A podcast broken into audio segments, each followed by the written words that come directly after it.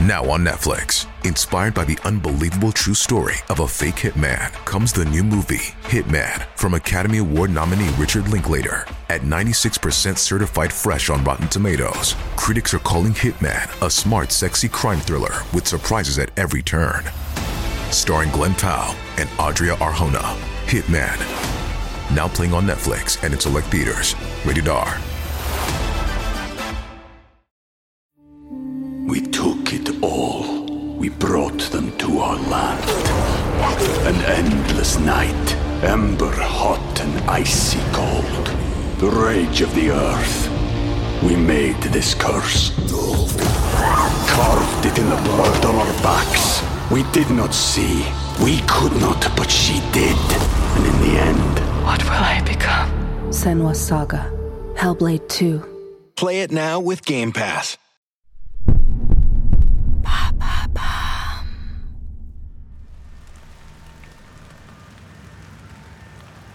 Hôtel Prémar, dans la vieille ville de Toulon. Un brouhaha confus règne dans le hall, tandis qu'à l'extérieur, le bruit des bottes résonne comme une pluie battante sur les pavés. Cette fois, ça y est, les services de répression du grand banditisme ont été réquisitionnés. Ils sont nombreux et lourdement armés. La pression est montée d'un cran. Un tueur en cavale. Introuvable malgré le ratissage au peigne fin de toute la vieille ville. Deux inspecteurs abattus. Le premier au pied des marches de l'hôtel, criblé de trois balles dans le corps. Le second grièvement blessé et transporté d'urgence à l'hôpital. L'ambiance est électrique. Plusieurs policiers pleurent leurs collègues assassinés. D'autres sont animés d'une colère noire et brûlent du désir de retrouver le responsable pour lui faire payer son crime. Un seul homme, en cet instant précis, demeure calme et joyeux, tandis qu'il prend la route en direction de la Suisse. Le responsable du massacre, Roberto Succo.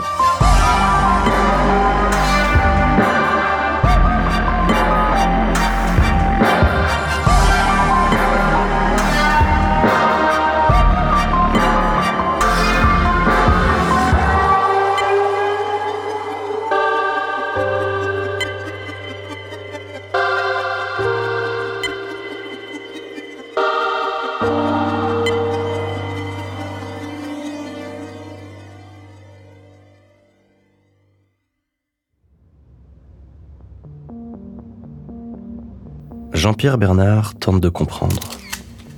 Juge d'instruction en charge de l'enquête, il est arrivé sur les lieux dès que la nouvelle lui est parvenue. On l'a rapidement briefé. Une bagarre dans un nightclub, deux inspecteurs venus interroger des témoins, puis l'arrivée soudaine d'un homme armé, les coups de feu et le bilan tragique. Et maintenant, ces journalistes à qui il faut donner des réponses. Durant sa fuite, roulant à tombeau ouvert, à bord d'une voiture volée, Roberto écoute les informations à la radio. Un journaliste à la voix suave explique que les enquêteurs savent peu de choses du tueur. Il est peu probable que ce dernier appartienne à la pègre toulonnaise, car, précise le journaliste, dans le milieu, on ne tue pas un flic. C'est la règle d'or. Roberto se demande si c'est vrai. Il augmente le volume de la radio. Le journaliste ajoute qu'il s'agit d'un tueur au sang froid, effrayant. En effet, d'après les premières déclarations de la police, il aurait pris le temps de revenir sur ses pas pour dérober l'arme de l'inspecteur Morandin avant de l'achever froidement d'une balle entre les deux yeux. La police obtient un premier rapport balistique. L'arme qui a servi à abattre Morandin et Ayadzi est un revolver 357 Magnum. Et bientôt, d'autres informations tombent. Les deux jeunes filles de l'hôtel, que les inspecteurs étaient venus interroger, révèlent aux enquêteurs qu'elles connaissent bien le tueur. Il s'appelle André. Et d'ailleurs, il habite tout près d'ici, au 42 rue Nicolas Logier. La police se rend immédiatement sur place. Mais à ce stade de l'enquête, on sait combien le risque d'une bavure est immense. Certains policiers ne rêvent que d'une chose, venger leurs collègues. Aussi, décision est prise de dessaisir les policiers de Toulon. Ce sont désormais des enquêteurs de la PJ de Marseille qui vont gérer les opérations. Ce sont eux qui arrivent les premiers au 42 rue Nicolas Logier. La porte est défoncée. À l'intérieur de l'appartement, aucune trace du dénommé André. En revanche, les enquêteurs découvrent un amoncellement invraisemblable d'objets en pagaille, jetés en vrac ou empilés de façon désordonnée. On trouve des bibelots de toutes sortes, dont certains correspondent étrangement à ceux que l'on a dérobés ces dernières semaines dans plusieurs villas près du lac d'Annecy. Au milieu du Capharnaüm, la police met la main sur des armes à feu, de l'argent liquide et surtout des faux papiers. Sur ces derniers sont épinglées des photos. Celles d'un homme tantôt barbu, tantôt rasé de près, châtain foncé ou cheveux teints, les traits neutres et le regard froid. C'est l'élément qui manquait à la police. On possède enfin le visage du tueur.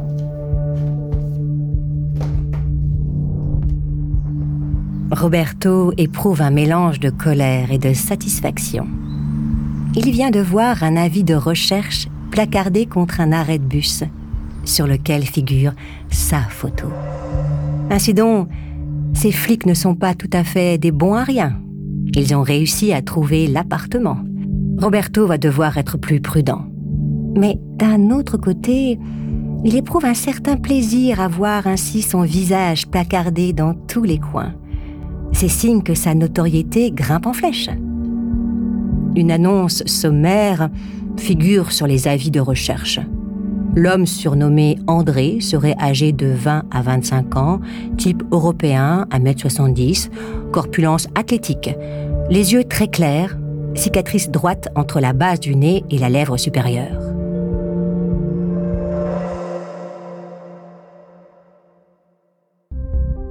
Suite à la publication de l'avis de recherche, de nombreux témoins contactent la police pour affirmer le reconnaître formellement. Il s'agit de l'homme au treillis. Parmi eux, Jean-Marie Ribert, le chauffeur de taxi, qui a vu de près le tueur le soir où ce dernier l'a agressé.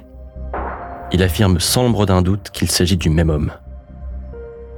Entre ces déclarations, les coïncidences avec les objets volés et les armes trouvées dans l'appartement, la vérité apparaît aux enquêteurs.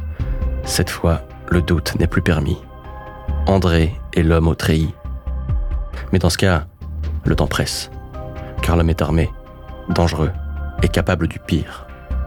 Il a kidnappé une femme, France Woodin, qui est peut-être encore en vie à l'heure actuelle. Désormais, dans cette traque, chaque seconde compte. « 28 janvier 1988 une station-service dans le village de Rolle, près de Lausanne, deux jours après le massacre de l'hôtel Prémar. Roberto est parvenu à gagner la Suisse pour s'y réfugier. Ce jour-là, il braque un pompiste pour faire le plein d'essence, puis s'apprête à regagner son véhicule lorsqu'il aperçoit une patrouille de police non loin.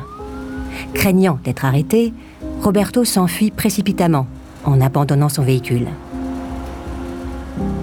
Lorsque les policiers arrivent sur les lieux et ouvrent le coffre de la voiture, ils font une découverte qui les laisse sans voix. À l'intérieur se trouvent des cagoules, des vêtements de treillis militaires, un fusil à pompe, un revolver 357 Magnum, un fusil 22 long rifle et un revolver Manurin 9 mm. Roberto s'est enfui à pied. Il court à perdre haleine jusqu'au village le plus proche, celui de Lutry, sur les bords du lac Léman. À peine arrivé au village, il interpelle une femme au hasard dans la rue, la menace de son pistolet et la force à le conduire jusqu'à sa voiture. La femme se nomme Françoise Vanaz. C'est une institutrice du village. Elle obéit avec horreur. Au même instant, la découverte faite dans le coffre du fuyard remonte à Interpol, qui en informe les enquêteurs de Toulon. André, le tueur que tout le monde cherche, est ici, près du lac Léman mais les policiers suisses n'attendent pas la réaction de leurs homologues français. Déjà, on vient de les avertir qu'un homme a été repéré à Lutry. Il serait en fuite à bord d'une voiture appartenant à une institutrice du village. Roberto ordonne à la femme d'accélérer. Il ne veut pas lui faire de mal. Tant qu'elle lui obéit, et qu'elle le conduit loin d'ici, il ne prévoit pas de la tuer. Du moins, c'est ce qu'il lui promet. Avant de continuer cet épisode, nous voulions vous remercier pour votre écoute. Si vous voulez continuer de nous soutenir, abonnez-vous à la chaîne Bababam Plus sur Apple Podcast. Cela vous permettra une écoute en avant-première et sans interruption. Ou bien écoutez ce message de notre partenaire, sans qui ce podcast ne pourrait exister. Ne partez pas. On se retrouve tout de suite. We took it all. We brought them to our land. An endless night, ember hot and icy cold. The rage of the earth. We made this curse. Carved it in the blood on our backs. We did not see. We could not, but she did. And in the end, What will I become? Senwa Saga. Hellblade 2. Play it now with Game Pass.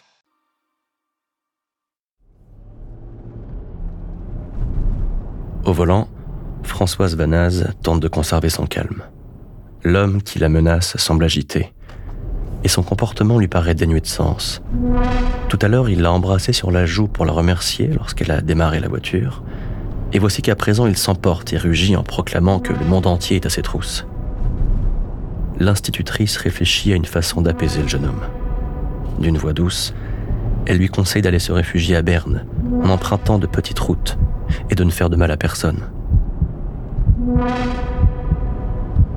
Roberto se détend dans la voiture. Pour une raison qui ne s'explique pas, la voix de cette femme le rassure. Elle dénote avec les accents rageurs qu'avait sa mère lorsqu'elle s'adressait à lui. Oscillant entre la peur et l'euphorie, Roberto se sent soudain envahi d'une profonde mélancolie.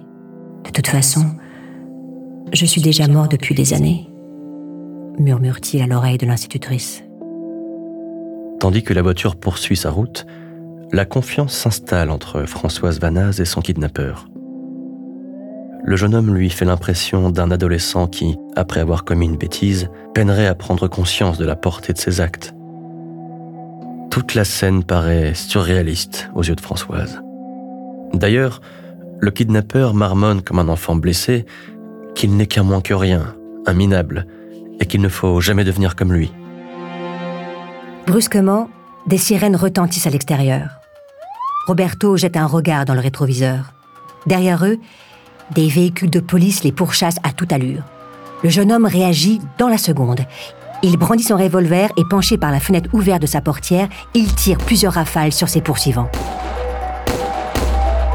Mais tout à coup, Roberto entend un bruit de portière dans l'habitacle.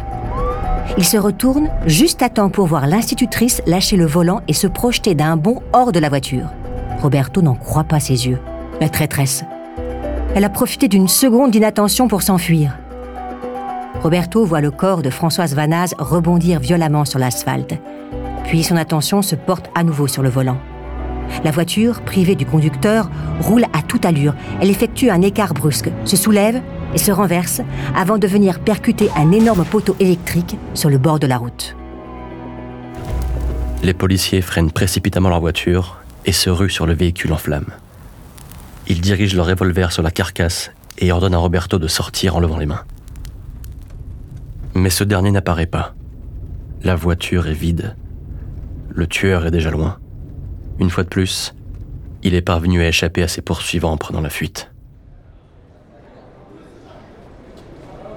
Gare de Berne, à peine quelques heures plus tard. Le fuyard est repéré par une patrouille à proximité des lignes de chemin de fer. Des coups de feu sont échangés. La police croit le tenir, pourtant le suspect parvient encore à s'évanouir dans la nature. Introuvable. Volatilisé. Les policiers sont dans un état de nervosité extrême. En réalité, Roberto n'est pas allé bien loin. Depuis la gare, il s'est réfugié dans la périphérie de Lys, une petite ville en banlieue de Berne. Il est 19h ce soir-là, lorsque le jeune homme traqué et à bout de souffle repère un immeuble dont l'entrée principale est ouverte. Il s'y engouffre. Ce sera parfait pour se cacher, le temps que les choses se tassent un peu. Au rez-de-chaussée, Roberto découvre une porte d'appartement ouverte. L'occasion est trop belle. Il se glisse à l'intérieur et tombe nez à nez sur une jeune femme qui l'immobilise et ligote rapidement. Elle s'appelle Béatrice Hubert et ce jour-là, elle attendait la visite de trois amis, raison pour laquelle elle n'avait pas pris soin de fermer sa porte d'entrée. Roberto est un homme méticuleux et patient. Il attend que les invités de la jeune femme se présentent un à un dans l'appartement, puis les attache et les bâillonne à tour de rôle. Tout est simple, presque trop facile à ses yeux. Une fois encore, il se sent investi d'une toute-puissance et d'un mépris absolu pour les créatures qu'il vient de ligoter. Personne n'est capable de l'arrêter. Et rien ne compte, hormis son appétit. Cette nuit-là, Roberto Succo viole les deux femmes présentes dans l'appartement. Puis, il mange en piochant dans le réfrigérateur, regarde la télévision jusqu'au petit matin et, à l'aube, s'enfuit par une fenêtre à l'arrière de l'appartement.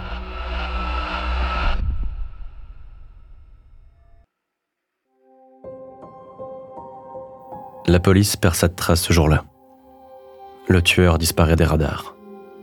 La suite Mystère total. On ne trouve plus aucun indice, aucune piste. Rien qui puisse aider les enquêteurs à déterminer l'endroit où il pourrait se trouver. L'homme au treillis s'est envolé. Il rôde quelque part, toujours aussi dangereux. Mais où? L'enquête a pris une tournure internationale. Désormais, les frontières entre la France et la Suisse sont étroitement surveillées. On a dressé partout des barrages et des contrôles routiers. Interpol diffuse les avis de recherche dans toute l'Europe. Même les policiers de Toulon sont venus spécialement à Berne pour prêter main forte à leurs collègues suisses. Mais ils ont beau tourner le problème dans tous les sens, les enquêteurs ne progressent pas. De quoi sont-ils sûrs dans cette affaire? De presque rien. André n'est peut-être même pas son vrai nom. D'ailleurs, les propriétaires de l'appartement loué à Toulon prétendent maintenant que l'homme s'appellerait Kurt et non André. Quant à la nationalité du criminel, les témoignages divergent parmi ceux qui ont croisé sa route. Avait-il un accent allemand, ukrainien, roumain? Comment être certain? Tout ce que l'on sait, c'est que l'essentiel des meurtres et des cambriolages ont eu lieu en week-end, le tueur serait-il un employé, travaillant à Toulon en semaine et profitant de ses week-ends pour tuer et piller dans les alentours du lac d'Annecy Mais s'il travaille, quelle est sa profession? Quelle est son histoire?